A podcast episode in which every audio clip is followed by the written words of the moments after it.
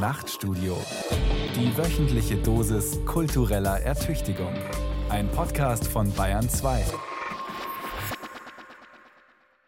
Herzlich willkommen zu einer neuen Ausgabe von Mehr Ideenwagen, der Diskussionsreihe im Nachtstudio.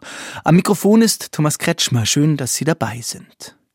In der Münchner Innenstadt hat Ende des Jahres 2023 ein neues Luxushotel eröffnet, das Rosewood Munich. Ein Einzelzimmer dort ist, laut Auskunft der Homepage, im Januar 2024 ab 700 Euro zu haben. Pro Nacht. Und das Rosewood ist nur einen Katzensprung entfernt vom Bayerischen Hof, das seit vielen Jahren als das erste Haus am Platz gilt woraus sich schließen lässt, es muss genügend Reiche und Superreiche geben, die die große Investition eines neuen Fünf-Sterne-Hotels rechtfertigen. Und tatsächlich wächst die Zahl der Reichen und Superreichen seit Jahren. Zu diesem Schluss kommt sowohl die Hilfsorganisation Oxfam, die sieht den Reichtum eher kritisch, als auch die Schweizer Bank UBS, die als Institut für Vermögensberatung von diesem Reichtum profitiert. Gleichzeitig wächst aber auch die Zahl der Menschen, die sich ohne Spenden von den unzähligen Tafeln in Deutschland kaum mehr vernünftig ernähren können. Es wächst die Zahl der Personen, die sich vom sozialen Abstieg bedroht sehen. Und es wächst die Zahl der Schulen, Eisenbahnanlagen und Universitätsgebäude, die dringend sanierungsbedürftig sind. Wie der Reichtum der einen mit den Problemen und Sorgen der anderen zusammenhängt, das wollen wir heute diskutieren. Und dazu begrüße ich Marcel Fratscher und Christian Neuhäuser. Hallo. Hallo in die Runde. Hallo. Ich möchte Sie beide kurz vorstellen. Marcel Fratscher ist geboren 1971 in Bonn, hat Volkswirtschaftslehre studiert, hat dann bei der Weltbank und bei der Europäischen Zentralbank gearbeitet. Seit dem Jahr 2012 ist Marcel Fratscher Präsident des Deutschen Instituts für Wirtschaftsforschung in Berlin. Dort forscht er zu aktuellen Fragen der Wirtschaft, macht außerdem immer wieder Politikberatung und ist auch häufig Gast in Diskussionen wie dieser, natürlich auch im Fernsehen. Und nicht zu vergessen, er hat eine Serie in der Wochenzeitung Die Zeit, Fratschers Verteilungsfragen. Alle zwei Wochen ist die zu lesen. Im Vorspann der Kolumne auf Zeit.de steht der plakative Satz, die soziale Marktwirtschaft funktioniert nicht mehr. Was genau funktioniert nicht mehr, Marcel Fratscher? Ja, die soziale Marktwirtschaft beruht auf der Idee, dass jeder Mensch in unserer Gesellschaft die gleichen Chancen hat.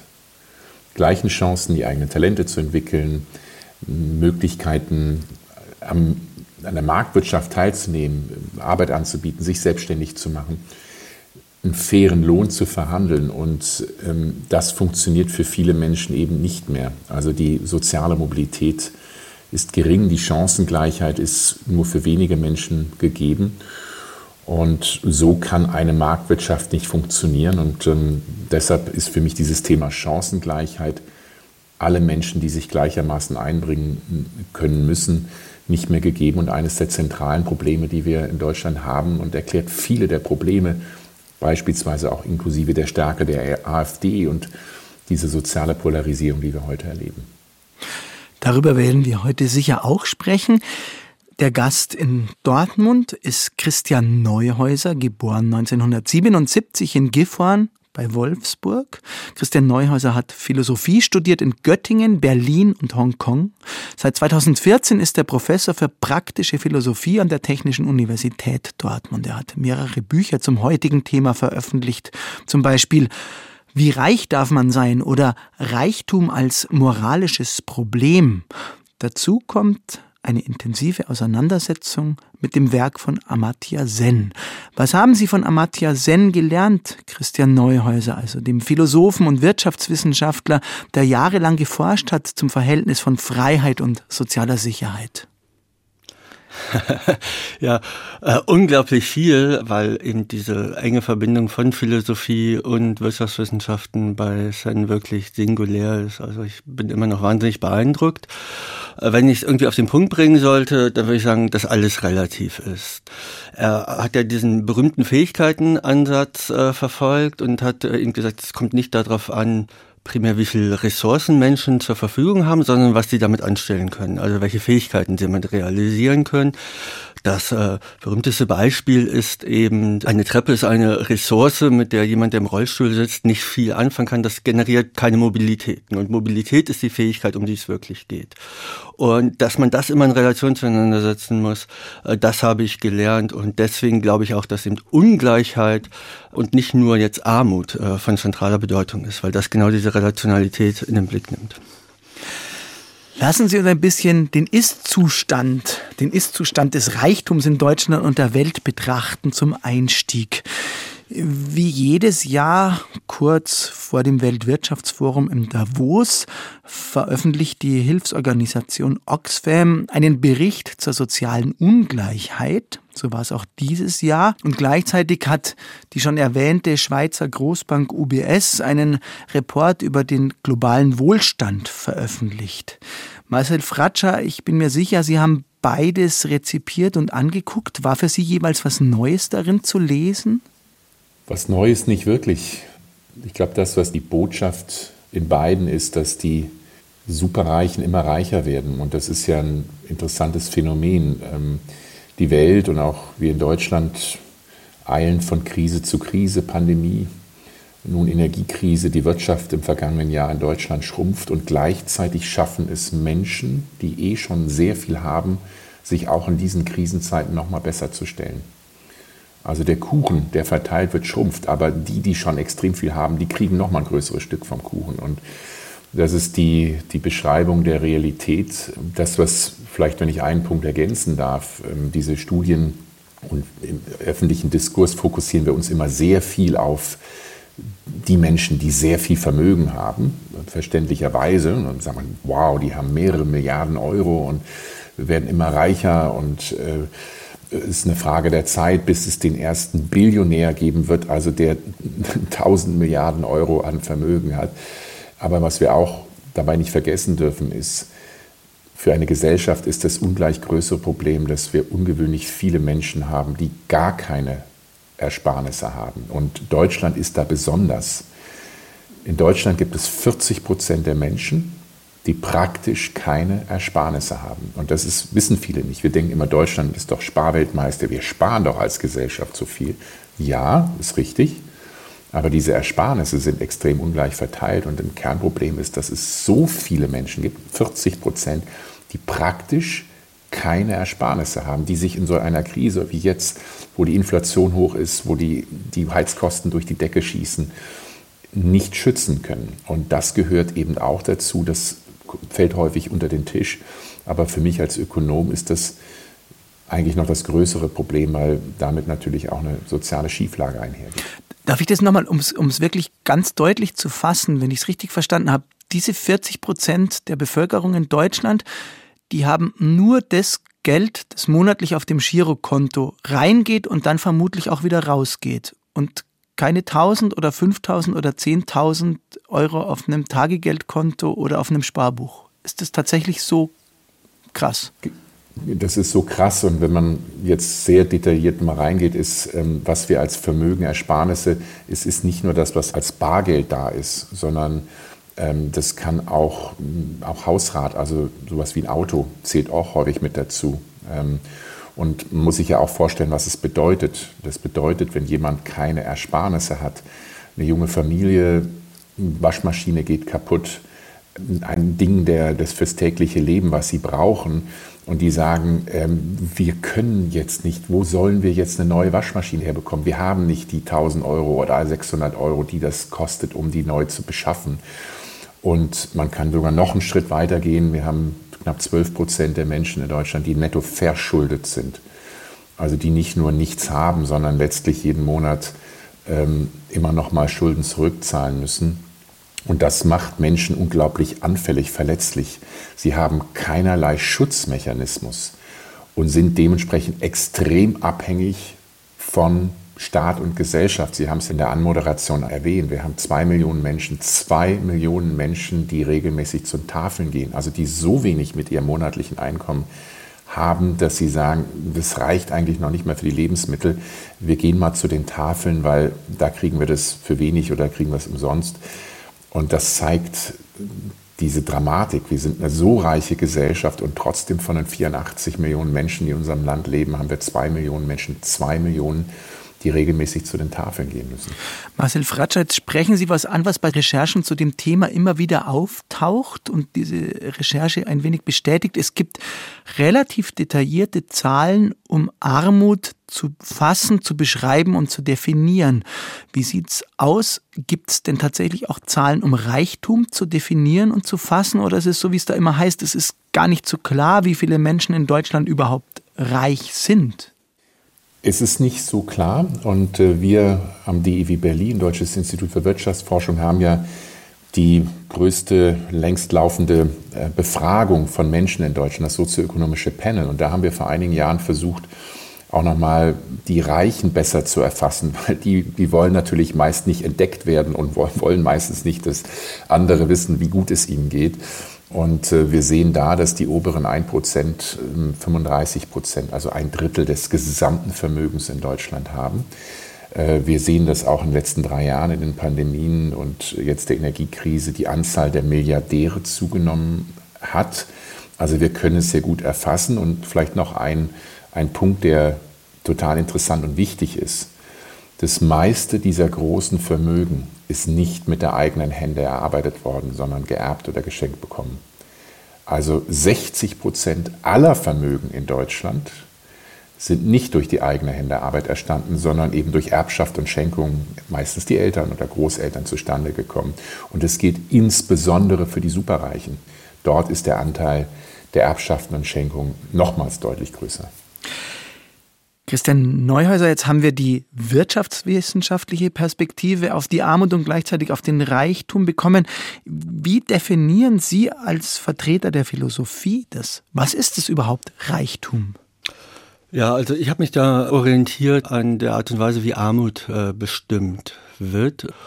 Und da ist es ja üblich zu sagen, dass Menschen dann in Armut leben, wenn ihr Leben in Würde gefährdet ist. Und das betrifft eben nicht nur Menschen, die in sogenannter absoluter Armut äh, leben, also am absoluten Existenzminimum, sondern auch Menschen in Deutschland, die in sogenannter relativer Armut äh, leben und eben beispielsweise, wie gerade dargestellt, überhaupt äh, gar keine Ersparnisse haben. Und ich finde, das Beispiel äh, mit der Waschmaschine verdeutlicht das sehr stark, ne? weil diese Menschen, die müssen dann eine gebrauchte Waschmaschine kaufen für 100, 150 Euro, die sie sich absparen müssen und die geht nach einem halben Jahr wieder kaputt. Ne? Und dann müssen sie sich wieder, ne? und das heißt, nach fünf Jahren haben die mehr für Waschmaschinen ausgegeben von ihrem sehr, sehr geringen Einkommen als äh, jemand, der sich eine neue gut funktionierende Waschmaschine kaufen kann. Und da sieht man sozusagen, wie sehr diese Menschen von der Teilhabe an der Gesellschaft abgeschnitten sind. Und das ist ein Problem für ein Zusammenleben in Würde. Und das habe ich dann genommen und geschaut, naja, was heißt es denn, reich zu sein? Jetzt ist es offensichtlich so, dass Reichsein erstmal nicht unmittelbar die Würde der reichen Menschen bedroht, aber eben dieses Zusammenleben in Würde bedrohen könnte. Also ist der erste Schritt erstmal zu sagen, reich sind meinem Verständnis nach Menschen, die deutlich mehr Geld und oder Vermögen haben, also Einkommen und oder Vermögen haben, als man braucht, um in Würde zu leben. Deswegen bin ich völlig zufrieden mit äh, solchen Bestimmungen, die sagen, wenn jemand das doppelte oder dreifache Einkommen in einer Gesellschaft hat, dann sind diese Menschen schon einkommensreich, weil sie eben deutlich mehr Geld haben, als man braucht, um in dieser Gesellschaft in Würde leben zu können, also als Gleicher unter Gleichen äh, leben zu können. Und äh, bei Vermögen ist es dann ein bisschen schwierig, schwieriger. Ne? Da muss man ein bisschen schauen, was glaubt man denn, was man als Reserven braucht und so. Aber wenn man dann ein Millionenvermögen hat, ist man sicherlich auch reich in dem Sinne, dass man äh, deutlich mehr hat, als man braucht, um in Würde leben zu können. Und dann stellt sich die Frage, ja, wann ist denn dieses Reichsein ein Zureichsein? Ja, also wann ist es so, dass dieser Reichtum das Zusammenleben in Würde aller in irgendeiner Weise gefährdet, bedroht oder erschwert? Können Sie diese Frage schon kurz und knapp beantworten? Also ist Reichtum per se ungerecht aus Ihrer Sicht oder gibt es erst eine gewisse Schwelle, ab der er ungerecht wird? Ja, also es gibt, denke ich, eine gewisse Schwelle und es hängt von gesamtgesellschaftlichen Konstellationen ab. Ja, also in einer Gesellschaft, äh, der es nicht gelingt, Armut äh, effektiv zu bekämpfen, so wie es eben bei uns, wie wir gerade schon gehört haben, äh, der Fall ist, ist es so, dass Reichtum meiner Ansicht nach per se ein Problem darstellt, weil diese Gleichzeitigkeit von einem großen Reichtum und großer Armut eigentlich nicht zu rechtfertigen ist aus philosophischer, gerechtigkeitstheoretischer Perspektive. Das verschärft sich dann natürlich nochmal im globalen Maßstab, wenn wir uns sozusagen die globale Armut anschauen. Und es verschärft sich auch nochmal, wenn wir die gewaltigen Herausforderungen anschauen, die wir vor uns haben. Also natürlich äh, der Umgang mit dem Klimawandel, die nötigen Investitionen dort, aber auch die nötigen Investitionen in sehr vielen, sehr wichtigen anderen gesellschaftlichen Bereichen von Mobilität Mobilität äh, bis natürlich ganz vordringlich, gerade vor dem Hintergrund der auch schon angesprochenen Chancengleichheit, Bildung. Ne? Also sozusagen die Unterfinanzierung, die chronische Unterfinanzierung des Bildungssektors ist ein Riesenproblem und Meiner Ansicht nach ist die einzige Möglichkeit, das effektiv zu bearbeiten, eine, die Umverteilung zentral in den Mittelpunkt rückt. Bayern 2 mit dem Nachtstudio und einer Diskussion über die Folgen des Reichtums der einen für das Leben der anderen. Mit dem Philosophen Christian Neuhäuser, den wir gerade gehört haben, und dem Wirtschaftswissenschaftler Marcel Fratscher. Marcel Fratscher, Sie haben es gerade schon erwähnt, diese, diesen eindrücklichen Befund, dass viele Menschen, die Mehrheit der reichen und sehr reichen Menschen in Deutschland nicht, wie man es gemeinhin annehmen würde, durch ihre eigene Leistung so reich geworden sind, sondern durch Erbe oder Schenkungen. Gleichzeitig hält sich aber diese Erzählung ungleich stark, dass eben die Leistung in unserer Gesellschaft das ist, was einen voranbringt. Also die Erzählung, dass da jemand sich schon in der Schule anstrengt, dann studiert, eine gute Idee hat, ein Start-up gründet und damit reich wird, das ist die Vorstellung, die wir so landläufig haben von Menschen, die zu Reichtum gekommen sind. Dabei sind die in der Minderheit. Warum hält sich diese Erzählung dann trotzdem so gut aus Ihrer Sicht, Marcel Fratscher? Ja, das ist der gesellschaftliche Wert. Ähm, wir Deutschen haben eine Obsession mit Sparen, also Vermögen aufbauen, Vermögen haben ist etwas Gutes. Und das Verständnis, also wenn man fragt, was ist denn eigentlich gerecht in Bezug auf Vermögen, dann ähm, sehen wir in Umfragen in Deutschland, dass die große Mehrheit der Deutschen sagt, zwei Dinge sind gerecht. Ähm, Menschen sollen für ihre Leistung belohnt werden und sie sollen aber auch ausreichend das haben, was sie für die eigenen Bedürfnisse äh, benötigen. Und ich glaube, viele realisieren gar nicht, dass, dass Leistung in unserer Gesellschaft heute eine untergeordnete Rolle spielt. Und das führt eben auch zu einem Steuersystem, das Arbeit ungewöhnlich stark besteuert und Vermögen ungewöhnlich gering besteuert. Also wenn man fragt, wieso ist Ihnen die Ungleichheit in Deutschland bei den Vermögen so groß, muss man eben auch das Steuersystem anschauen. Und diese Obsession, Sparen ist etwas Gutes, bedeutet, dass Deutschland oder der deutsche Staat Vermögen, gerade große Vermögen, ungewöhnlich gering besteuert, vor allem Erbschaften. Da würden sogar die Mehrheit der Deutschen sagen, Erbschaften, das wollen wir nicht besteuern, es ist doch was Gutes, wenn die Eltern ihren Kindern etwas weitergeben. Und deshalb äh, ist es auch so, dass ganz große Erbschaften häufig gar nicht besteuert werden, weil sie freigestellt werden, weil es dann Unternehmensvermögen ist. Wir haben so skurrile Fälle, wo äh, Minderjährige mehrere hundert Millionen Euro an Vermögen erben und geschenkt bekommen offensichtlich äh, jetzt nicht mit zehn Jahren zum Unternehmer werden und das selber gestalten, aber trotzdem das steuerfrei bekommen. Und das erklärt also ganz viel unserer Werte innerhalb der Gesellschaft. Dieses Sparen ist gut, Schulden ist etwas Schlechtes. Wir dürfen doch Ersparnisse und Erbschaften, Schenkungen nicht besteuern oder müssen es freistellen. Ähm, das erklärt, glaube ich, eine ganze Menge über unser Verhältnis in Deutschland zu Vermögen. Jetzt für mich als Ökonom, wenn ich nur einen Satz dazu sagen darf, ist, man kann natürlich über Gerechtigkeit streiten und sagen, ja, okay, wenn das unser Wert ist, dann ist es doch so. Nur es ist ein wirtschaftliches Problem, wenn im Gegenzug, es heißt, der Staat braucht ja Geld, um Bildungsausgaben, um Infrastruktur zu finanzieren, dann müssen wir halt die Leute besteuern, die arbeiten. Und das führt eben dazu, dass für viele Menschen mit mittlerem geringen Einkommen Arbeiten sich kaum lohnt dass also letztlich uns damit auch wirtschaftliche Dynamik, Wohlstand als Gesellschaft verloren geht. Und deshalb sehe ich, dass diese Obsession mit diesem Sparen und Vermögen und Erbschaften so kritisch in Deutschland, weil es letztlich Wohlstand reduziert und die, diese soziale Ungleichheit verfestigt. Um da nochmal einzuhaken, ich vermute mal, ein ordoliberaler Kollege aus Ihrer Zunft, Marcel Fratscher, würde sagen, ja, das, was äh, Christian Neuhäuser da vorhin gesagt hat über die Gerechtigkeit, alles schön und gut, aber man müsste das doch auch bitte mit Zahlen belegen. Können Sie das auch mit Zahlen belegen, dass der Reichtum der einen sozusagen das Wachstum der Wirtschaft insgesamt gefährdet? Ja, das können wir mit Zahlen belegen. Und ähm, das sehen wir vor allem für Menschen mit mittleren und geringen Einkommen. Die haben im internationalen Vergleich eine ungewöhnlich hohe ähm, Belastung über Steuern und Abgaben. Das zeigen Studien, wenn man eben hier die Besteuerung äh, und die Abgaben für Menschen mit mittleren und geringen Einkommen reduzieren würde, dann würden die Menschen mehr arbeiten, es würde mehr Einkommen dabei rumkommen. Das heißt, nicht nur die Unternehmen hätten mehr Fachkräfte und, und könnten damit mehr Leistung schaffen, sondern auch die betroffenen Menschen wären weniger stark abhängig vom Sozialstaat. Und das würde den Staat wiederum entlasten und äh, würde wiederum bedeuten, dass man die Steuerlast reduzieren könnte. Und daraus wird eben so eine Dynamik, dass wenn wir eine Steuerreform hätten, eine Entlastung von Menschen mit mittleren geringen Einkommen, nicht nur die Ungleichheit bei Ersparnissen und äh, Vermögen geringer wäre, dass nicht nur Menschen mit oder mehr Menschen mit geringen Einkommen auch Vermögen aufbauen, Ersparnisse aufbauen könnten, sondern es würde eben auch wirtschaftliche Dynamik schaffen und die Abhängigkeit vom Sozialstaat etwas reduzieren helfen. Christian Neuhäuser, um nochmal auf diese Dynamik zu kommen, was die Erzählungen angeht.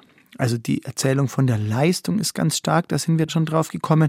Und man hört dann sehr oft in Gesprächen oder Argumentationen wie der unsrigen, ja, ja, die Leute, die nichts haben und in Klammern dann kommt noch äh, die Vermutung, die nichts geleistet haben, die wollen nur den anderen was wegnehmen. Das ist doch eine Neiddebatte. Sie sprechen stattdessen davon, dass wir in einer Gesellschaft der Gier leben. Was kann man sich da darunter vorstellen und warum sprechen Sie von Gier statt von Neid? ja, also das hat im Grunde mit diesen Wertefragen zu tun und Philosophie und wirtschaftshistorische Gründe. Philosophie und Wirtschaftswissenschaften waren ja mal sehr, sehr eng zusammen, ne, zu den Zeiten von Adam Smith bis eigentlich äh, in die erste Hälfte des 20. Jahrhunderts. Und da kann man eben auf die Idee, wenn man gewissermaßen die Gier der Menschen äh, anreizt, ja, sogenannte Anreizpolitik, äh, dann kommt man dazu, dass die Wirtschaftsleistung steigt, ja, weil die Menschen eben bereit sind, immer mehr, immer stärker in die Arbeit zu gehen, Leistung zu erbringen. Also dieses Leistungsnarrativ taucht da auch auf, um eben sich bestimmte Güter in Statuswettbewerben und so weiter und so fort erwirtschaften zu können. Die protestantische Ethik hat natürlich eine große Rolle gespielt, ja, also das Jenseitsversprechen über äh, wirtschaftlichen Erfolg. Und es geht ja so weit, das ist auch ziemlich gut untersucht, dass ja, wenn dann äh, sozusagen Konsumflauten entstanden sind, zum Beispiel nach dem Zweiten Weltkrieg, man aktiv äh, Politik betreiben musste, um das Konsumverhalten anzukurbeln. Und da sind Statuswettbewerbe von entscheidender Bedeutung. Ja, also man will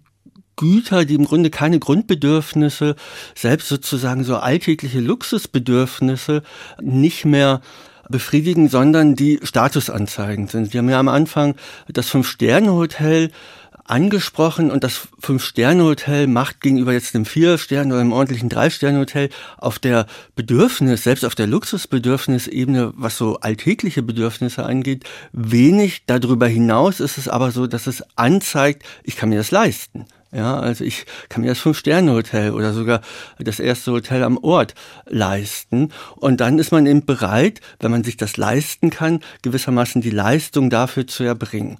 Äh, das führt aber zu einer bestimmten Strukturierung von Märkten, zu einer bestimmten Strukturierung von Arbeitsverhalten, zu einer bestimmten Strukturierung äh, von Konsumverhalten, die so eine genannte Winner takes it all Economy äh, sehr stark befördert, so dass ich sogar so weit gehen würde zu sagen, dass nicht nur Vermögen und Erbschaften nicht verdient sind, sondern wir auch am Arbeitsmarkt Strukturen haben, wo in sehr vielen Fällen die Einkommen, die Leute für die Berufe, die sie haben, in keiner unmittelbaren Relation stehen müssen zu der Leistung, äh, die sie erbringen. Also es gibt viele Menschen, die eine wahnsinnig tolle Leistung erbringen mit ihren Händen oder sozusagen im Pflegesektor, also was so äh, eben Care-Arbeit angeht und die werden sehr gering erlohnt. Und das hat einfach nur etwas mit Marktstrukturen zu tun und die mehr oder weniger zufällig sind, die also eigentlich reguliert werden müssten und nichts mit dem Leistungsnarrativ. Was wir also sehen, ist, dass dieser Wert der Leistung und die tatsächliche Struktur von Märkten auseinanderdriften. Und da, und ich glaube, das wird auch von vielen unterschätzt, nicht vom DIW, steckt wahnsinnig großer sozialer Sprengstoff drin und da haben wir noch keine strukturelle Lösung diese äh, Beobachtung, darf ich, diese hm. Beobachtung, die Sie gerade geschildert haben, das Verhältnis zwischen Leistung und Entlohnung und den riesigen Unterschieden in der Entlohnung, sagen wir es, eines Managers in der Industrie und einer Pflegerin oder einer Pfleger im Altenheim. Marcel Fratscher, wie erklären Sie das aus wirtschaftswissenschaftlicher Sicht, dass da die Unterschiede so extrem groß sind in der Entlohnung? Naja, ein, ein Marktwirtschaftler, der an die Macht des Marktes und das, die Perfektion des Marktes glaubt, wird Ihnen sagen, das ist nun mal Verhandlungssache. Und wenn Manager einfach so gut verhandeln können und so viel Wert schaffen, dann ist das so. Aber genau das ist ja das Problem in einer Marktwirtschaft, dass Macht in den Märkten eben nicht gleich verteilt ist, sondern sehr ungleich verteilt ist. Und äh, das dazu führt, dass beispielsweise eine Pflegerin, die nicht über einen Tarifvertrag beispielsweise abgedeckt ist, eben alleine mit ihrem Arbeitgeber verhandeln muss und ähm, vielleicht auch gar nicht so viel Einfluss hat und daher der Arbeitgeber die Löhne festsetzt. Und das war in den letzten 30, 40 Jahren häufig der Fall. Wir hatten in der Vergangenheit hohe Arbeitslosigkeit. Das heißt, die Unternehmen hatten große Macht, die Löhne festzusetzen. Also wie wird eine Leistung entlohnt? Und da, wo die Unternehmen viel Macht hatten, haben sie die Löhne eben sehr gering gesetzt. Äh, wir sind jetzt dabei, dass sich das verändert mit dem großen Fachkräfteproblem. Überall fehlen Beschäftigte und ähm, das wird sich jetzt anfangen zu drehen. Und die Menschen werden sagen, wir sehen ja jetzt auch die ersten äh, Streiks und Konflikte, äh, dass die Beschäftigten sagen, nee, jetzt ist unsere Zeit, jetzt wollen wir wirklich auch eine bessere Entlohnung für unsere Leistung haben. Und das Perfide ist leider, äh, dass gerade in sozialen Berufen viele Menschen diese Berufe wählen, weil sie sagen, ich mache das nicht nur wegen der Bezahlung, sondern weil es mir persönlich menschlich etwas gibt. Ähm, jetzt Pflegerin oder Pfleger zu sein als gutes Beispiel, das gibt mir eine Befriedigung und ich mache das nicht nur des Geldes wegen.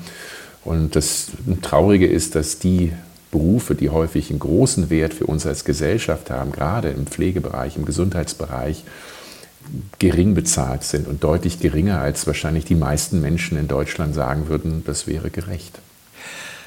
Vom sozialen Sprengstoff war gerade die Rede im Zusammenhang mit der Verteilung des Reichtums in unserer Gesellschaft.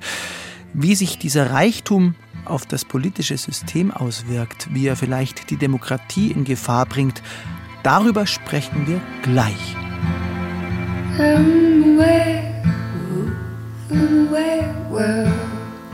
Can stay.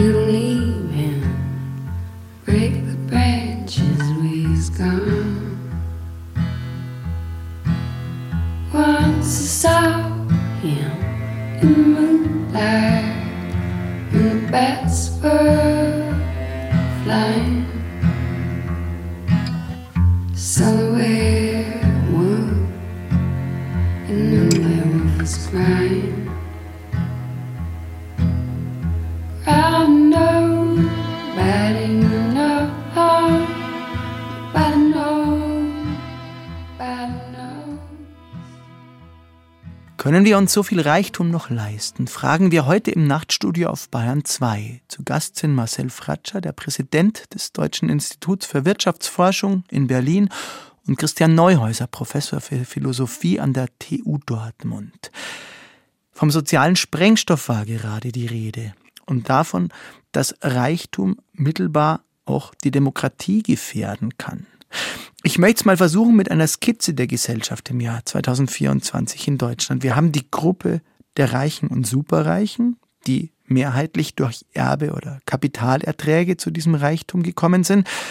Wir haben die Gruppe der Armen, die tatsächlich eine große Gruppe ist, wie es Marcel Fratscher am Anfang so eindrücklich geschildert hat, mit den 40 Prozent der Menschen in Deutschland, die keinerlei Ersparnisse haben. Und wir haben eine Gruppe der Mittelschicht. In dieser Mittelschicht gibt es aber eine wachsende Gruppe wiederum, die berechtigte oder vielleicht auch unberechtigte Angst haben, in die Armut gedrängt zu werden, in die Armut zu rutschen. Wie würden Sie beide sagen, wie sollen wir umgehen mit dieser letzten Gruppe? Christian Neuhäuser. Ich bin da gewissermaßen Rousseauist, also stark von äh, Jean-Jacques Rousseau beeinflusst. Und ich glaube, das ist eine gute Antwort, um das Verhältnis von dem Bedürfnis nach Wertschätzung und Ehre und dieser ökonomischen Verteilungsfrage zu begreifen und auch warum die AfD so erfolgreich ist. Und zwar auch bei Leuten, die nicht äh, jetzt relativ arm sind. Ne? Da, das ist ja immer sozusagen das Gegenargument zu sagen, na ja, aber die AfD wird ja von vielen Leuten gewählt, die nicht relativ arm sind. Also sehen wir, das hat gar nichts zu tun mit ökonomischen und Verteilungsfragen. Das ist genau aus dem Grund, den Sie genannt haben, meiner Ansicht nach zu einfach. Sehr viele Menschen haben massiv Angst vor einem Statusverlust. Und da geht es gar nicht so sehr darum, dass man jetzt sich vielleicht nur noch unmittelbar ein etwas kleineres Auto leisten kann oder so. Das wäre ja gar nicht zu erklären. Ja, also ich bin ständig ein Audi A6 gefahren, jetzt kann ich nur ein Audi A4 fahren.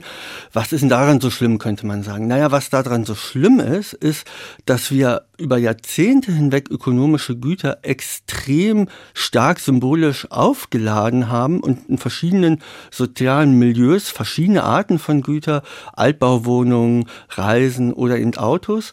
Und die Menschen, wenn sie den Eindruck haben, sie können sich diese Art von Gütern nicht mehr leisten, dann einen Statusverlust in dieser Gesellschaft erfahren und damit auch so etwas wie ein Verlust an Wertschätzung und eben den Eindruck haben, das, was sie tun und letztlich sogar auch das, was sie sind, nicht mehr so wertgeschätzt wird wie vorher. Und das berührt existenzielle, grundlegende Ängste und das ist die Gefahr, mit der wir gegenwärtig konfrontiert sind.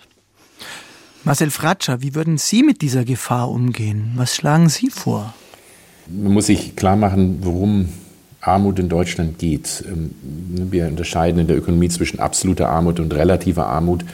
Also wir sind in Deutschland nicht wie in Afrika, wo die Menschen nichts zu essen haben und, und kein Dach über dem Kopf haben und, und keine Grundversorgung haben, sondern in Deutschland bedeutet Armut, so wie wir es definieren üblicherweise, eine fehlende soziale Teilhabe dass sie als Familie ihre Kinder, dass ihre Kinder nicht die Dinge tun können, die andere Kinder in dem Alter tun, dass ihre Kinder nicht mit zum Eislaufen mit ihren Freunden und Freundinnen gehen können oder nicht zu gewissen Kindergeburtstagen gehen können oder nicht ins Kino gehen können. Also es ist eine fehlende soziale Teilhabe. Und ich glaube, hier sind zwei Ansätze, die sehr schön beschrieben werden durch die Diskussion, die wir im vergangenen Jahr über die Kindergrundsicherung hatten.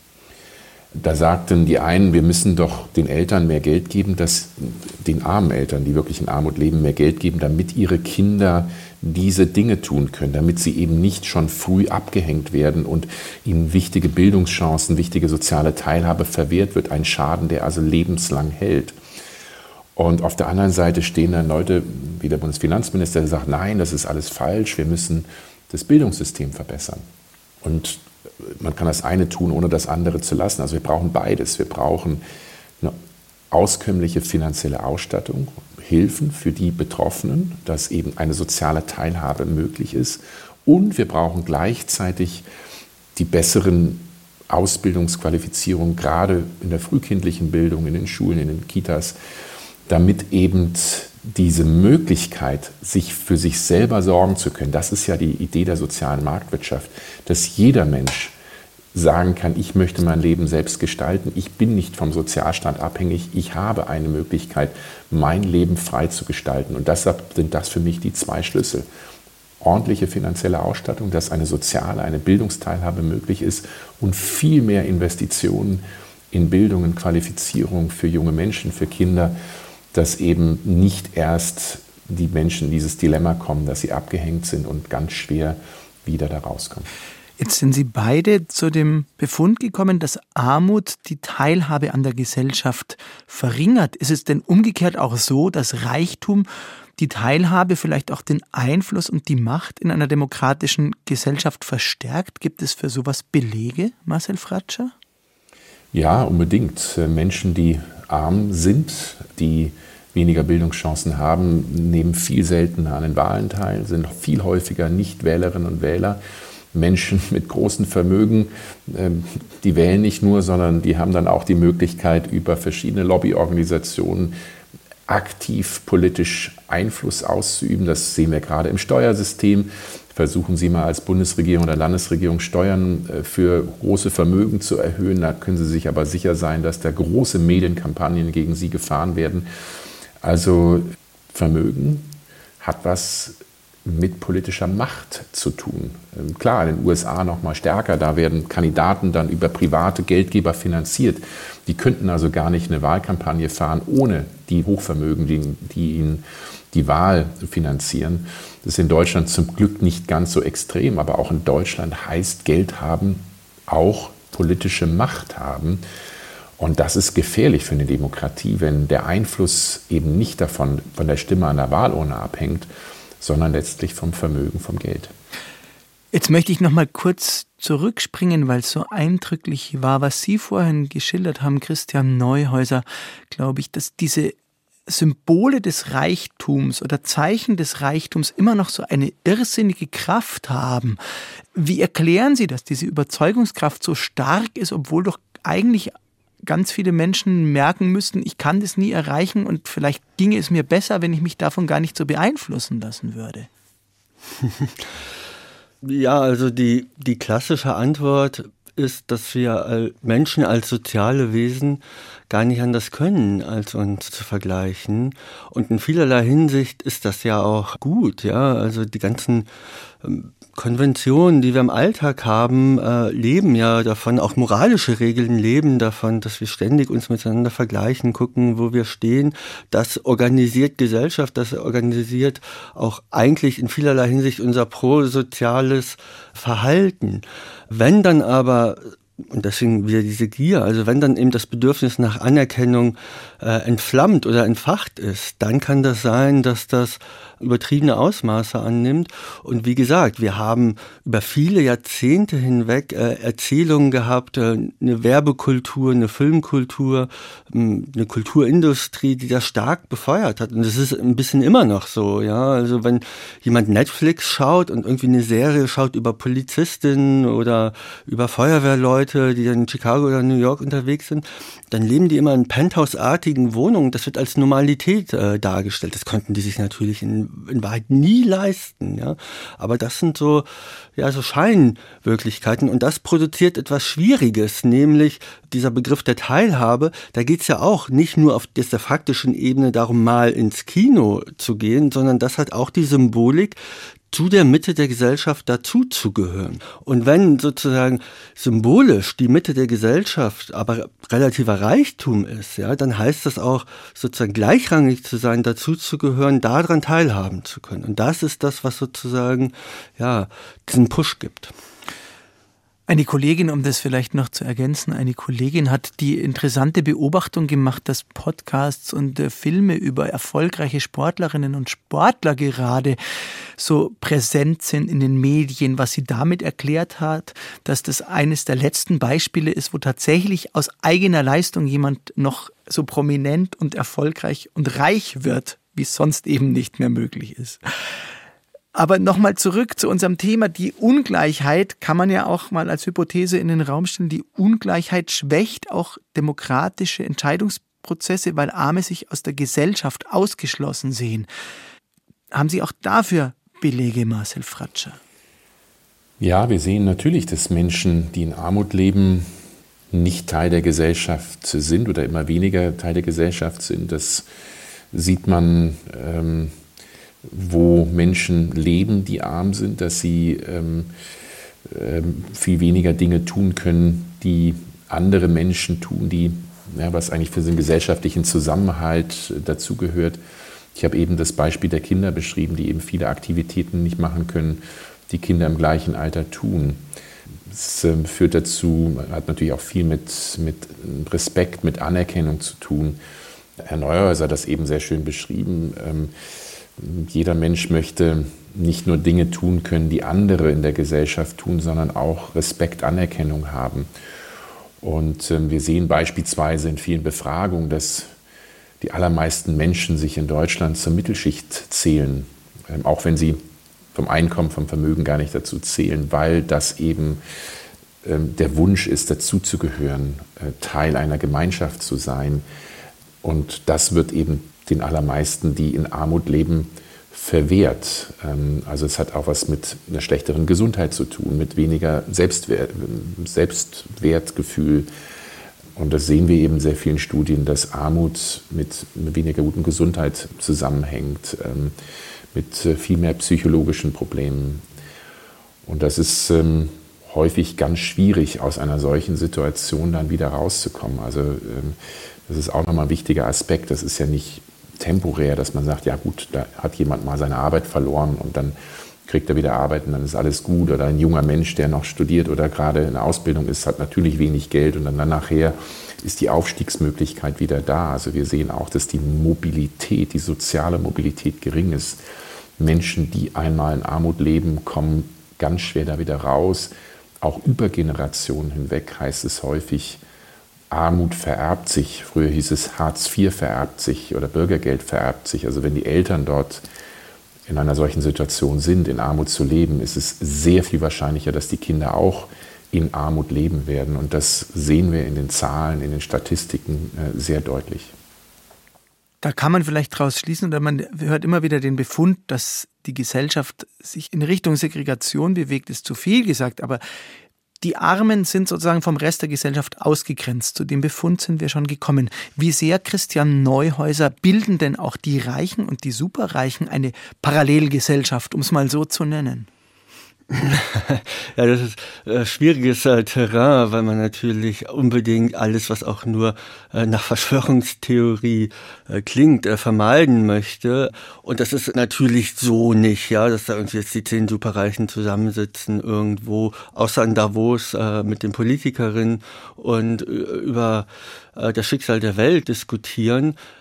Es ist aber so, dass die natürlich, und das haben wir auch schon besprochen, äh, über wahnsinnig gute Strukturen verfügen, äh, zum Beispiel eben über Verbände oder über schöne Logen in äh, Fußballstadien, wo man sich dann eben schon trifft und auch einfach regelmäßig miteinander austauscht und ja, zu einer bestimmten Weltsicht kommt, auch zu einer bestimmten Weltwahrnehmung. Ne? Also wenn dann Reichtum oder Superreichtum das ist, was man alltäglich wahrnimmt und vieles andere ausblendet, dann ist das das, was für Normalität äh, gehalten wird. Also eine sehr spezifische Perspektive darauf, wie die Welt wirklich ist. Und wenn man das alltäglich so erlebt, dann ist es auch nicht so, dass ein, ein Zeitungsartikel von Oxfam äh, oder so da jetzt aus der Ruhe bringt, ja, weil die die gefühlte, die erlebte Weltwahrnehmung eine andere ist. Und das ist wiederum meiner Ansicht nach auch von zentraler Bedeutung äh, für die Politik. Äh, natürlich stimmt das, dass der Einfluss des Geldes auf die Politik in Deutschland nicht so unmittelbar ist wie in den USA über Wahlkampfspenden beispielsweise. Aber man kann schon sehr gut sehen, dass ein sehr großer indirekter Einfluss darüber ist, weil gewissermaßen die Welt der, der Reichen und Superreichen in der Politik sehr, sehr viel präsenter ist als die Welt der eben ähm, in Armut lebenden Menschen. Ja, und das beeinflusst die Weltwahrnehmung äh, eben auch der Politikerin erheblich. Äh, also auf den Punkt gebracht, wenn einem da äh, am Tag zehn Lobbyistinnen begegnen, die eben aus Sicht der Stiftung Familienunternehmen etwas über Erbschaftssteuern sagen, dann geht das nicht spurlos an einem vorüber. Es ist Zeit, um zu unserem Resümee zu kommen in dieser Sendung über Reichtum in der Reihe Mehr Ideenwagen im Nachtstudio auf Bayern 2. Und ich möchte dazu nochmal einen Kollegen zitieren, Nils Minkmar, der im September 2023 in der Süddeutschen Zeitung schrieb, Zitat, die radikalen Rechten und die krasse ökonomische Ungleichheit auf dem Planeten, nicht irgendwelche Habenichtse aus dem Süden, die bedrohen unsere offene Gesellschaft. Der Satz ist prägnant, ist er aus Ihrer Sicht auch stichhaltig, Marcel Fratscher? Ja, ich halte ihn für stichhaltig, weil wir ja innerhalb unserer Gesellschaft einen zunehmenden Verteilungskampf sehen. Ähm, viel der politischen Konflikte, die wir im Augenblick sehen, ähm, hängt ja damit zusammen, dass ähm, gerade verletzliche Gruppen gegeneinander ausgespielt werden. Ähm, Bürgergeldempfänger gegen Empfänger von Kindergeld oder äh, Menschen, die aus dem Ausland nach Deutschland kommen. Und das ist genau dieser Verteilungskampf, wo einige Gruppen versuchen, ihre Fründe zu sichern. Und für mich ist eine der größten Bedrohungen eben, dass wir immer weniger Solidarität haben, dass ähm, immer mehr Menschen, gerade Hochvermögende, sagen, wir wollen nicht teilen, äh, wir wollen noch weniger Steuern zahlen, wir wollen nicht, dass der Staat Geld ausgibt für soziale Leistungen oder für Bildungssysteme für andere. Und das macht mir große Sorge, dass diese Solidarität, dieser gesellschaftliche Zusammenhalt erodiert, auch weil Hochvermögende nicht gewillt sind, ihren Teil an der Gesellschaft zu leisten. Wo sehen Sie die größte Gefahr in der aktuellen Entwicklung der Ungleichheit, Christian Neuhäuser?